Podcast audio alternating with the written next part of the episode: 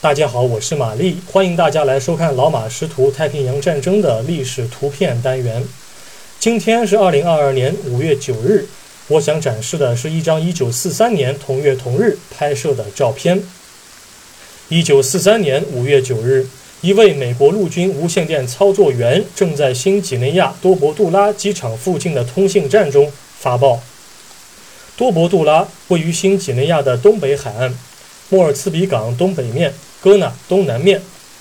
美国陆军航空队在一九四二年十二月至一九四三年上半年期间，陆陆续续在该处修建了十一条飞行跑道。飞行跑道可停放各类陆基战机和轰炸机，用于支援新几内亚的盟军作战，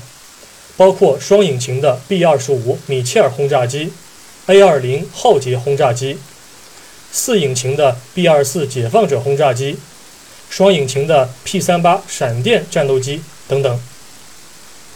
一九四二年十一月十六日，美澳联军尝试在新几内亚东北海岸展开两栖登陆。布纳戈纳之战正式打响，在源源不断的补给下，美军这才可以铺设跑道，让航空兵进驻。除了航空兵本身的作战经验和战机型号之外，保密和流畅的通信也是战场上不可或缺的制胜要素。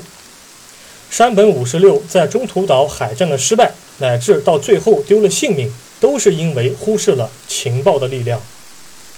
照片中的电台型号是美国陆军使用的 SCR-188-A，是一种只能够在地面上使用的无线电台，并且比较娇气。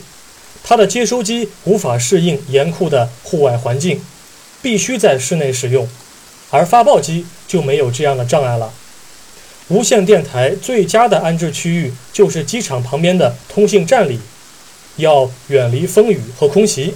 最好干燥一些。盛放这些精密仪器的箱子是木质的，发霉和着火都意味着灾难。